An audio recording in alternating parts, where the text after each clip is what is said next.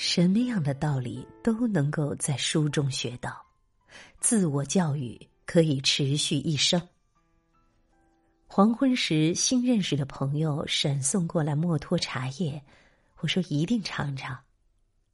反省、祈祷、静止、净化，试图去疗愈自己与他人，疗愈自然与地球的能量。疗愈与外界、他人之间的关系，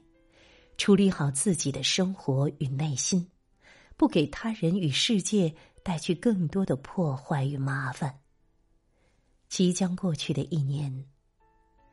净化内心及过往的业力痕迹，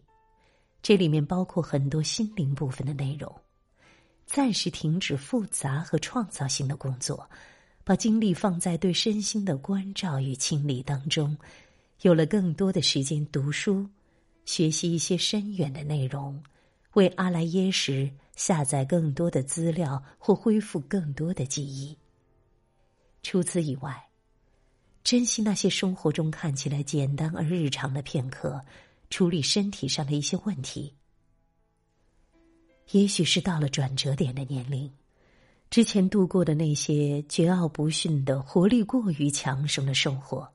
经历过的艰苦的旅行、动荡的恋爱、消耗心神的写作，以及在四十多岁的人生中被强行克服的劳累和强烈的情绪的压抑、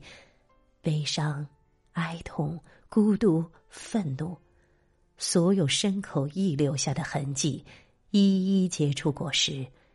这是一种业力轨道，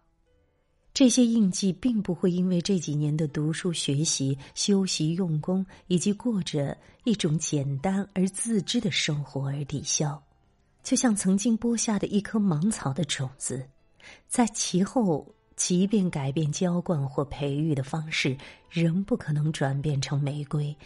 唯一的方式，接受生长出来的芒草，割掉它们，烧掉种子。净化土地，种下更多玫瑰的种子。